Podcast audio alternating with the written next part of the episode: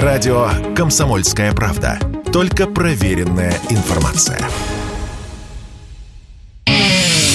Эдвард Чесноков.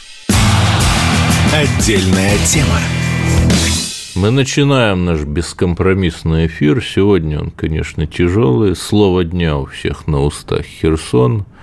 И есть несколько вариантов обсуждения этой, безусловно, болезненной и непростой темы. Вариант первый говорит, что вот это такой хитрый план, мы не отступаем, мы заманиваем, но это, наверное, не очень хороший вариант. Он предполагает то, что я держу свою аудиторию за каких-то гуингнгнмов были такие персонажи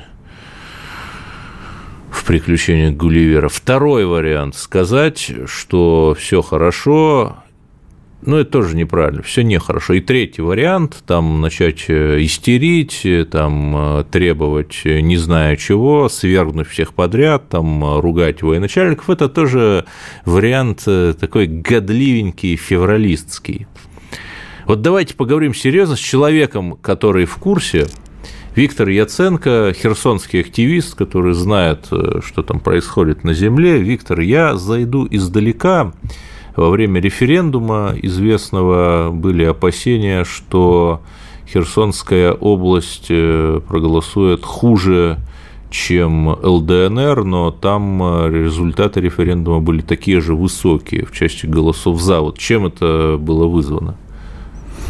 Добрый вечер. На самом деле очень сильно помогла нам в этом Украина, если честно. Безусловно, то количество обстрелов, террористических актов, которое все лето проводила украинская сторона, она немножко население взбудоражило настолько, что у них открылись глаза. Если действительно пропаганда и медийная работа, которая ведется на Украине на очень высоком уровне, промывала мозги, то обстрелы собственных домов, собственных граждан привело к тому, что народ, народ стал смотреть в сторону России, и этот народ действительно поверил. И, конечно же, сегодня день тяжелый, день непростой. И в этом непростом, сложном дне, на самом деле, очень такие положительные были моменты сегодня. Порядка 600 человек, это последние люди, которые сегодня ждали, что за ними приедут, и за ними приехали через Днепр, и вывезли двумя рейсами. И сегодня очень много получили обратной связи, потому что следили за этой ситуацией. И у меня просто сердце надрывалось, когда люди писали о том, что они ждут, что за ними приедут. Это были самые последние патриоты наши. Они не хотели оставлять свой родной город. Они нас поддерживали с первых дней. Я многих знаю их лично. И я рад, что они сегодня на левом берегу с семьями живы и здоровы. А сейчас где живут эти люди? Им дали квартиры, они живут в палатках, они живут в лагерях беженцев. Где? Там организованы первичные пункты временного размещения, и действительно беспрецедентная, можно сказать, у нас сейчас акция. Раздают жилищные сертификаты каждому херсонцу, который приезжает на большую землю, есть центры, и, в принципе, эти сертификаты можно получить в любом отделении МФЦ Российской Федерации, неважно, это Краснодарский край, это Республика Крым, либо это Санкт-Петербург. Но для этого нужно быть гражданином России, да? Для этого нужно иметь паспорт с херсонской пропиской. Угу. То есть вы еще можете не вступить в гражданство, но, а, безусловно, все не успели вступить в гражданство, и референдум проходил, конечно же, по прописке. Поэтому автоматически на сегодняшний день каждый житель Херсонщины, он по умолчанию гражданин Российской Федерации. Да, а сколько всего удалось гражданских эвакуировать? Действительно сотню тысяч с правого берега? Конечно, более 100 тысяч человек. И эти люди получают э, все пособия, там, пенсии? Выплаты, пенсии, э, дотации, там, будем откровенно говорить, там сейчас происходит там принцип вертолетных денег. Да. Еще вопрос, все-таки такое странное совпадение, что Кирилл Стремоусов, э, зам главы администрации Херсонской области, который, в общем-то, трагически погиб в день оставления, в первый день оставления нами этого города. Вот вы знали его лично? Да, я знал его лично. А вот расскажите о нем. Интересный парень, очень эмоциональный, вот, иногда одержимый. Он верил в победу, он верил в приход России. А смерть, смерть очень нелепая на самом деле. Действительно произошло ДТП и просто неудачно ударился головой. Это просто случай один на миллион. И, конечно же, то, что совпало, кучу было историй в наших телеграм-каналах, всяких конспирологических ан- анализов, выводов. А все, к сожалению, очень просто, трагично и нелепо. Да. Еще меня поразило, я э, смотрю, естественно, фотографии, вот последняя из них, человек 10 э, вышли на главную площадь Херсона с жовто-блакитными прапорами. Ну, то есть, там же, наверное, 1100 еще человек остается, ну, может, 70, и вот 10 человек из этого населения вышли с... Э, ну, там не 10, там в итоге их собралось, и, по-моему, и 150 mm. человек, последняя ну, там фотография, ракурс, там ракурсы, ракурсы были, разные, да. даже если 300 соберется, но это... Это, конечно, не то, что там, мы радуемся, либо мы не радуемся это как есть. И понятно, вот буквально сейчас э, встречался с коллегами, вот только, приехали тоже с Херсона, обсуждали. У меня мама, допустим, родом с Береславского района, село Кача, Качкаровка, и она рассказывала, что вот в период Хрущева там порядка 10 тысяч человек Западной Украины переселяли, там программы какие-то организовывали. Надо прекрасно понимать, что да, Херсон это русский город, но процессы определенные, исторические, происходили так, что размывали, конечно, Херсонскую область, место благодатное, уникальная земля, это выход в Черное море, Днепр, а Сетр туда на нересть заходил, на самом деле, который сейчас находится в красном Красной книги. Поэтому Хрущев вот вел такую, он не только отдавал отдал Крым, как говорится, он еще и за западенцев переселял на центральную Украину. Да, если вернуться в наше время, я более чем уверен, что украинские националисты, их кураторы были удовлетворены тем медиаэффектом, который создал весной фейк в Буче. Я более чем уверен, что они попытаются что-то здесь в Херсоне, когда они туда зайдут, но еще более масштабное создать. И тут-то вот как раз э, эти ребята с жовто-блакитным прапором им пригодятся. Вот как я это вижу. Они заходят, видят там каких-то людей, стреляют их, потому что это для нациков все равно не люди. Потом говорят, что вот это неизвестные снайперы или там, что это переодетые чеченцы убили. Ну, они могут что-нибудь такое сказать. И вот, пожалуйста, новый фейк готов. То есть на месте вот тех людей, которые радостно высыпают под жовто-блакитными прапорами, я бы, конечно, не радовался. Самое страшное – это как раз возвращение Украины. Я скажу больше, уже а, прорабатывается там рассылка. Сегодня пошли такие инфоповоды, что якобы российские военные, которые не успели там уйти из Херсона, переоделись в гражданку, показ... там фотографии появились, что люди с автоматами в гражданке там выкидывают военную форму. И поэтому завтра они, конечно, расскажут, что вот именно вот эти люди будут стрелять бедных мирных херсонцев. Да, причем абсолютно непонятно, зачем. Это, в этом абсолютно нет логики. Логики никакой. И я могу сказать, вот э, Днепр отличный перепад переплывается. То есть это не какая-то такая преграда, что сейчас, даже если там остался военный, по какой-то непонятной причине он бы, конечно, уплыл бы оттуда. То есть можно даже вплавь его Можно пересечь, вплавь просто взять и переплыть. Угу. Тем более там есть гряда островов в Лимане, и можно там доплыть до одного острова, потом до второго, и то есть это не проблема. Но я уже вижу, что сценарий готовится, и сценарий, к сожалению, он может быть кровавый, и просто будет очередная жертва в честь украинского нацизма. Да. Ну что ж, но есть э, надежда, что мы как-то вернемся, все-таки не будем уходить с русской земли. И есть надежда, что мы не просто мы, мы в Одессу придем, это безусловно. Сегодня, конечно, складывается ситуация так, что нужно оборонять левый берег, и те решения, которые наше воинское командование принимает, оно обусловлено вопросами победы, не какими-то тактическими решениями, не желанием там показаться кому-то хорошим, желанием победить в этой специальной военной операции и разрешить украинский вопрос раз и навсегда.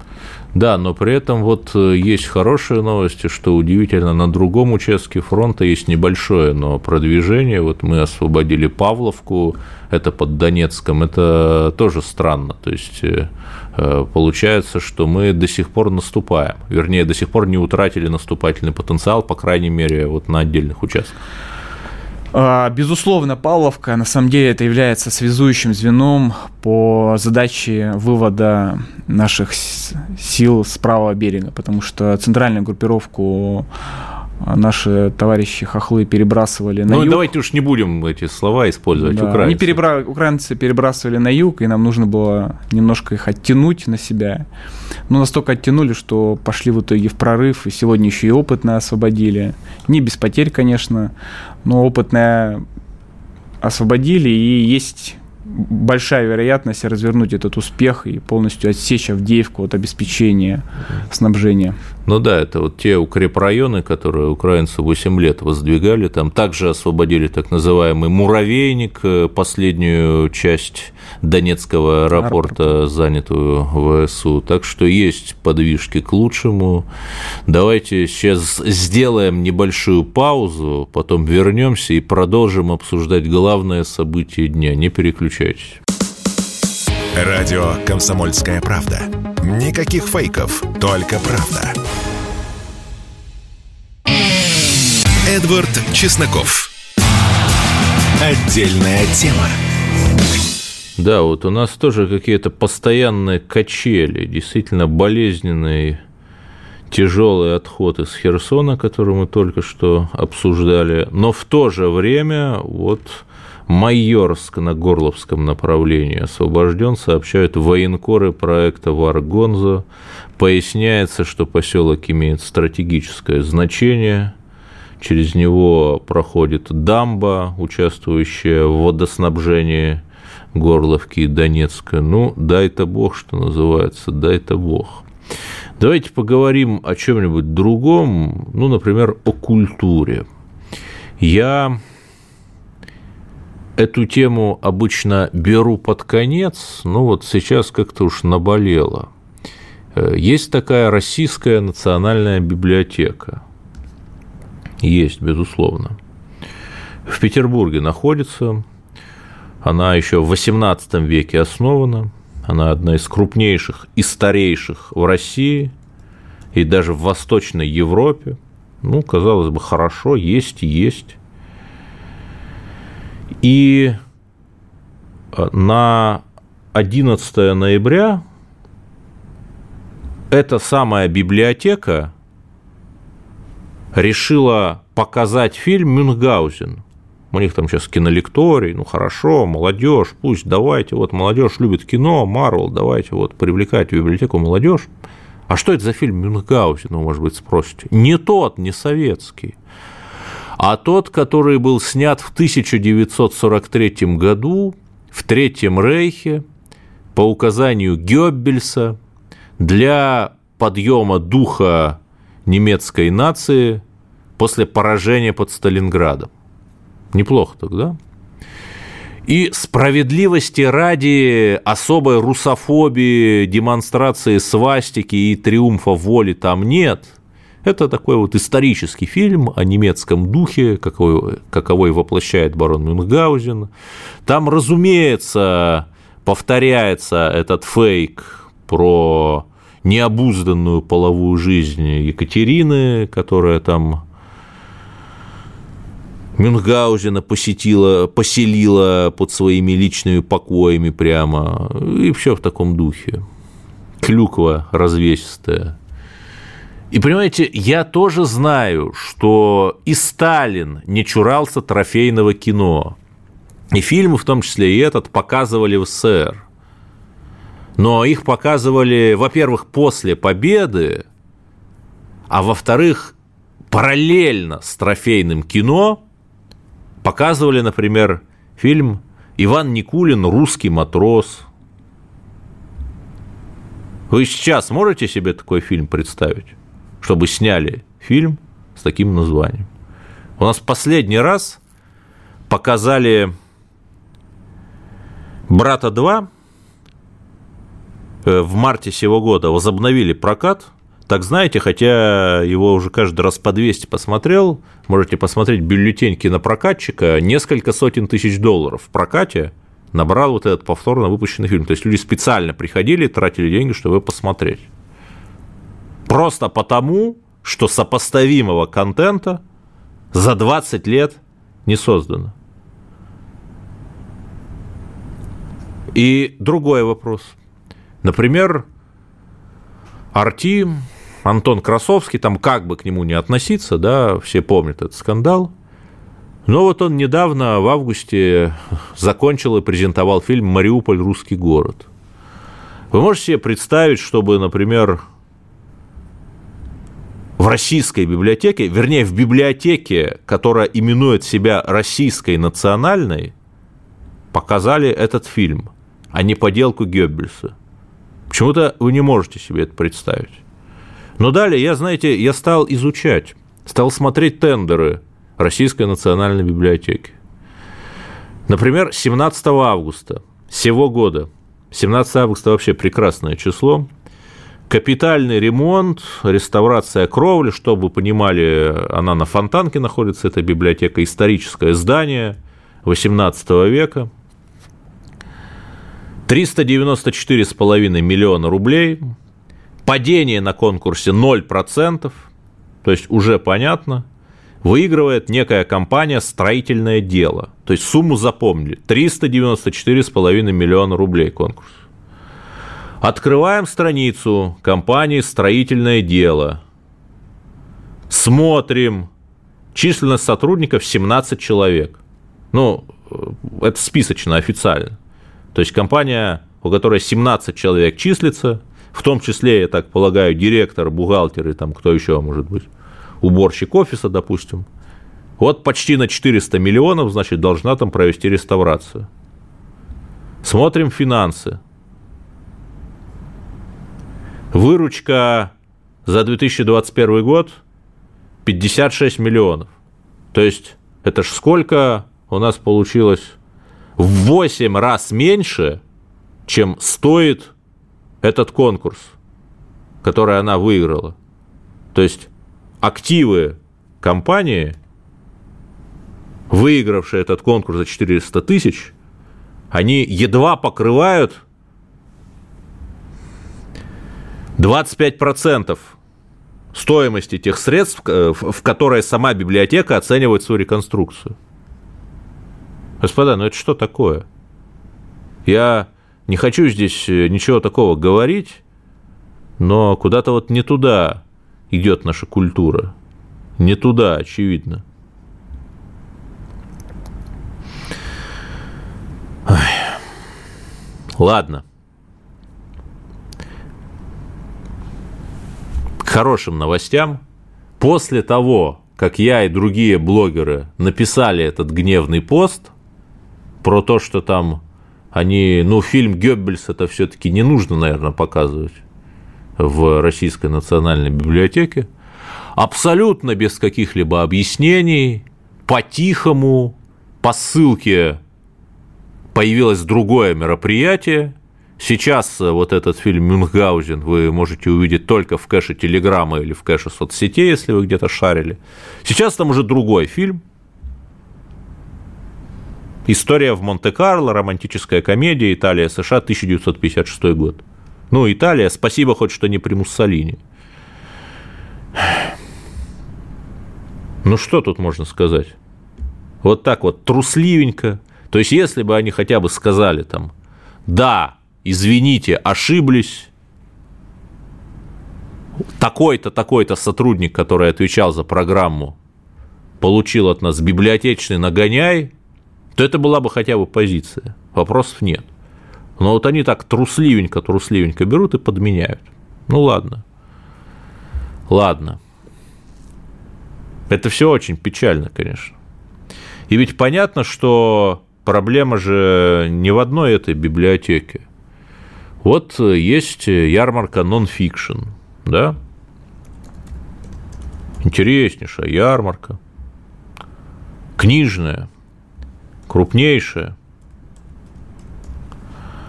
Там хотели презентовать книгу «Зе поэтов». Есть там такой критик э, Борис Куприянов, типа левый, и вот он ее так отметает. То есть народ Донбасса, простые шахтеры, которые поднялись против олигархов, которые платят левую, им малую зарплату, левому критику Куприянову на них наплевать. Вот настолько он левый. Более того, я повторю, при этом понятно же, что им дают площади э, в центре Москвы. Вот я повторю, организатором этой программы Nonfiction из года в год выступает ООО «Экспопарк. Выставочные проекты». В экспертном совете, ну, раньше состояла Ирина Прохорова, тоже одиозный персонаж. Сейчас я не знаю, состоит или нет, но с таким разгоном понятно. В разное время там отменяли, например, книгу Егора Холмогорова, там практически запретили. Ну, не то, что практически, а просто запретили – Анну Шафран, это вот э, патриотическая телеведущая, вы ее можете, радиоведущая, вы ее можете знать, что она была соведущей у Соловьева долгое время. Ее тоже запрещали. Подождите, ну это же полный бред. О какой победе мы можем говорить, если, например, если бы, например, в блокадном Ленинграде запрещали чтение патриотических стихов – и исполнения симфонии Шостаковича. Я ведь не случайно сказал, как называется ООО, организующий этот нонфикшн. Например, в архиве вы можете найти множество госзакупок, госзакупок, там организация стенда на международной выставке архитектуры и дизайна, 2018 год – 7,8 миллионов рублей. Э, участники Экспопарк выставочные проекты и Экспопроект. Проблема в том, что обе эти фирмы, являющиеся участниками одного и того же тендера, принадлежат одному и тому же человеку. Это видно по базе их учредителей Гендир, э, Бычков Василий Владимирович некто. Вот такая конкуренция. Две фирмы, принадлежащие одному человеку, выходят на тендеры. Слушайте, просто блистательно. Я, наверное, вот даже потрачу время и напишу заявление. Пусть э, наши органы проверят. А вы пока послушайте новости, дорогие друзья. Если тебя спросят, что слушаешь, ответь уверенно. Радио «Комсомольская правда». Ведь Радио КП – это самые оперативные и проверенные новости. Эдвард Чесноков. Отдельная тема. Продолжаем отстаивать права геев в нашем бескомпромиссном эфире. Значит, 11 ноября 1918, то есть 104 года назад, было подписано Компьенское соглашение в том самом вагончике маршала Фоша, которое завершило Первую мировую войну. И тут что интересно, что Германия стояла на чужих территориях повсеместно, то есть когда там Украина празднует заход в Херсон, это мало что значит э, именно со стратегической точки зрения, хотя вот здесь на земле это, безусловно, трагедия для десятков и сотен тысяч людей, но стратегически все решает экономика. И такая мощная держава, как Германия, да и, в общем, весь центральный блок Австро-Венгрия, которая повсеместно, я повторю, стояли на чужих территориях к ноябрю 2018 года, оказались просто неспособны сражаться. И здесь поэтому важно Пусть посмеется тот, кто смеется последним. Вот я хотел бы, чтобы это были мы, потому что с экономической точки зрения мы устойчивее не то что Украины, но и вообще большинства других мировых игроков, кроме, может быть, там Китая или США. Рубль стал самой твердой валютой в мире в этом году. И здесь поразительно, что нужно, наверное, взять некоторые свои слова назад. Мы, патриотические эксперты, очень любили критиковать этот самый либерально-экономический блок правительства, но что самое забавное, вот это вот условное э, коллективное метафорическое Набиуллина оказалось я не знаю, почему это другой вопрос, я просто с философской точки зрения сейчас рассматриваю. Оказалось эффективнее, чем вот иные, иные люди, которые говорили, что нам не нужны беспилотники, мы их будем плоской стороной саперной лопатки сбивать. А если не дотянемся, то с автомата пальнем и упадут все эти беспилотники. Да, почему-то нет.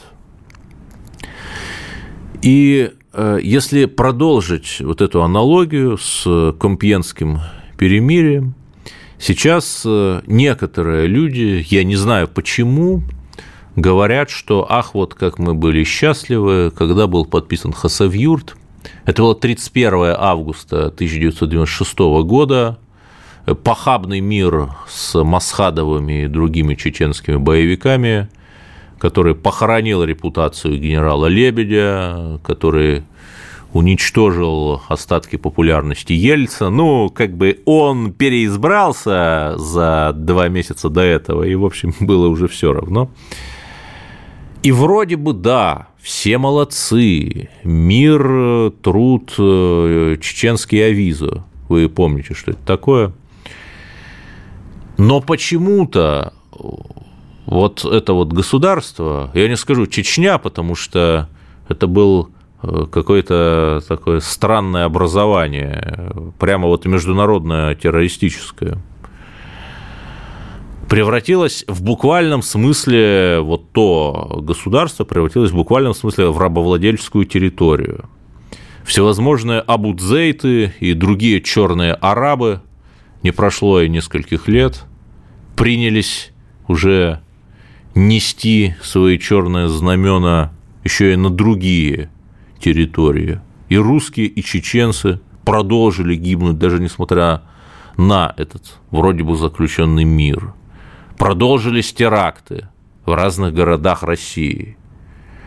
И нам все равно четыре года спустя пришлось решать эту проблему большей кровью и на наших условиях. И, собственно, сейчас мы видим, как чеченцы, ахматовцы, в рядах вооруженных сил России сражаются. Хорошо сражаются. Достойно. Я к чему? Что любое мирное соглашение, заключенное не на наших условиях, оно приведет примерно к тому же, к разрастанию черной дыры насилия, уничтожению, смертям, новым терактам – ну, я не знаю вообще, остались ли какие-то наивные люди. Ну, вот я там э, общаюсь с разными людьми, и есть там либеральные товарищи, которые реально верят в Бучу.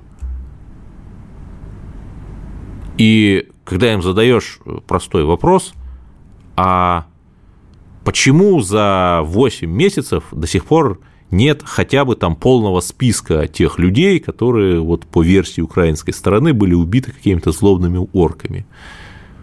Ну вот пык-мык, там, истерика, вы зомбированные ватные пропагандисты, все такое. Вот, вот, вот такой ответ. Понимаете, да? И самое, конечно, важное, что наказание дается за что-то. Нет воздаяния без деяния. Нет наказания без преступления. Нет Божьей кары без греха. Наш грех, он просто очевиден. Это гордыня, как мне кажется. Мы отчасти переоценивали свои силы. Мы считали, что вот как говорили в XIX веке, Наполеон дунул, и Пруссия развалилась. Что вот мы также э, юхнем и шапка закидаем. Что весь этот натовский гей-парад мы щелкнем пальцами, они испугаются и разбегутся. Казалось, немного нет. И можно долго говорить о том, почему, кто виноват. Да мы с вами виноваты, понимаете, мы. И здесь еще что важно, что была Керченская катастрофа 1942 года, когда на эйфории вот от нашей первой победы в битве под Москвой мы контратаковали еще и в Крыму, освободили от немцев Керченский полуостров.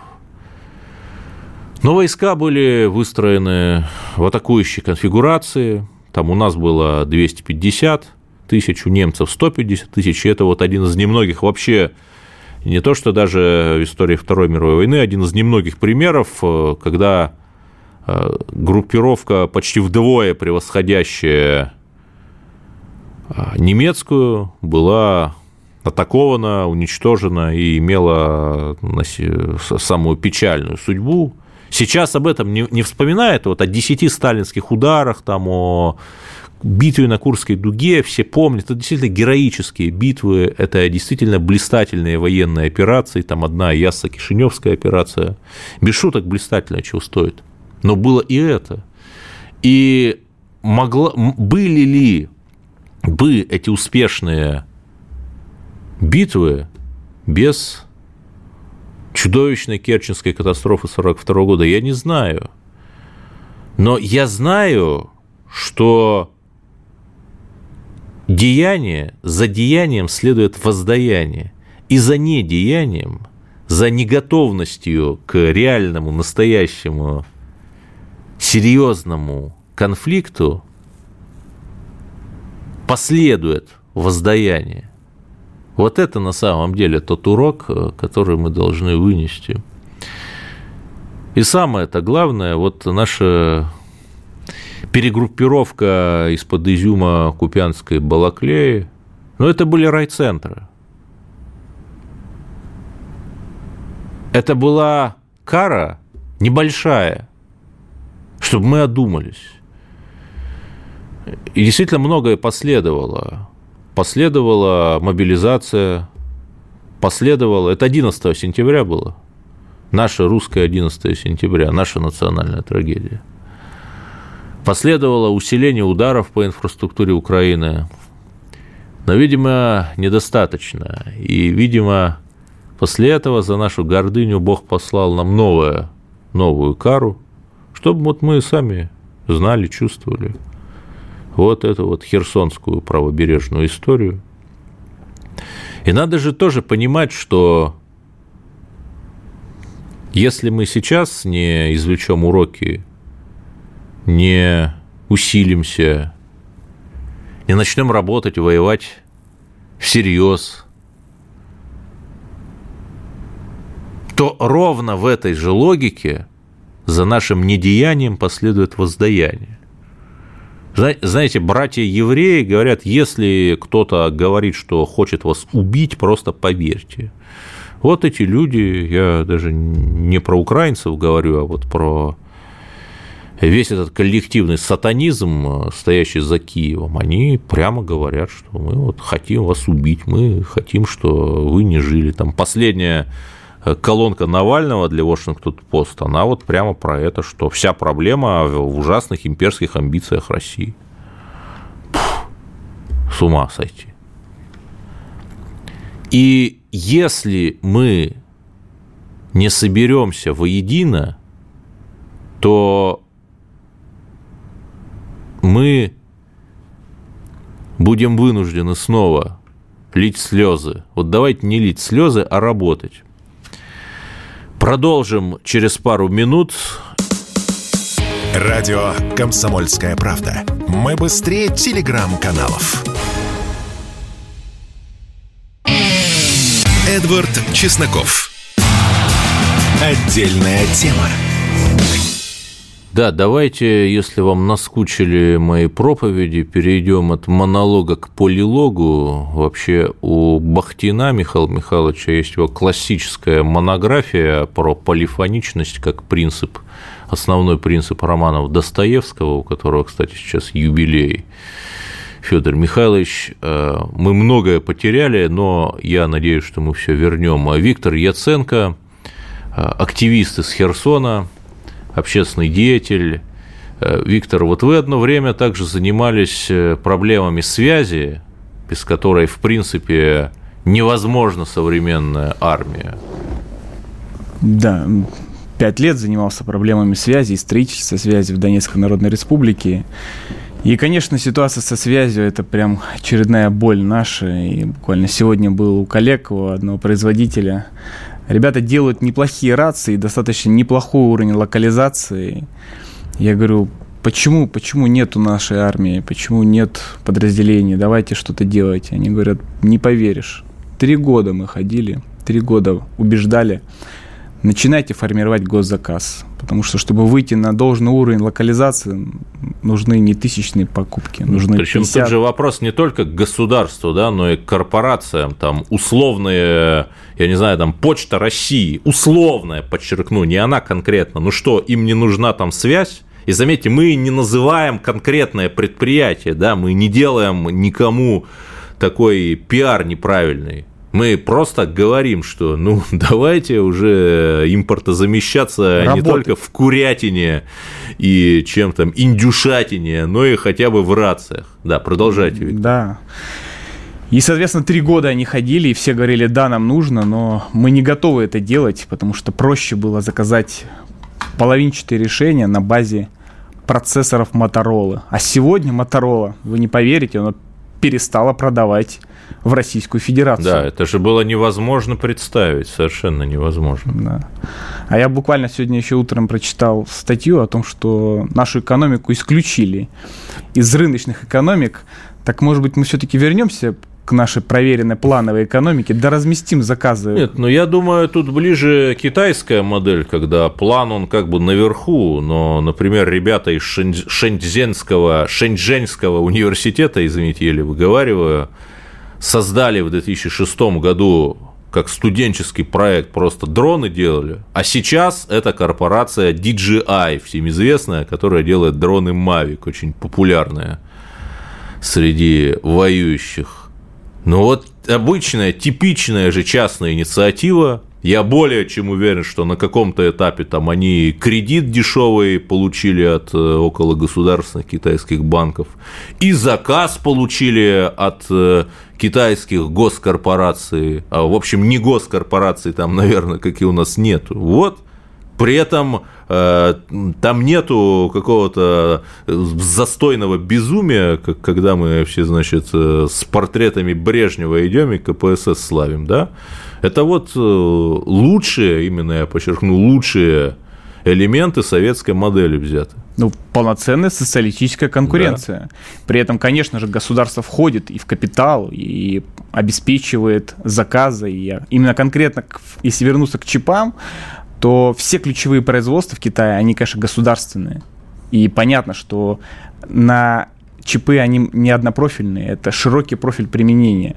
Но если нет а, огромного инвестиции в R&D, да, в разработку и достижения, то даже эти молодые там, юные дарования, когда придут, а у них нет материальной базы, то они не будут развиваться, и мавики не полетят.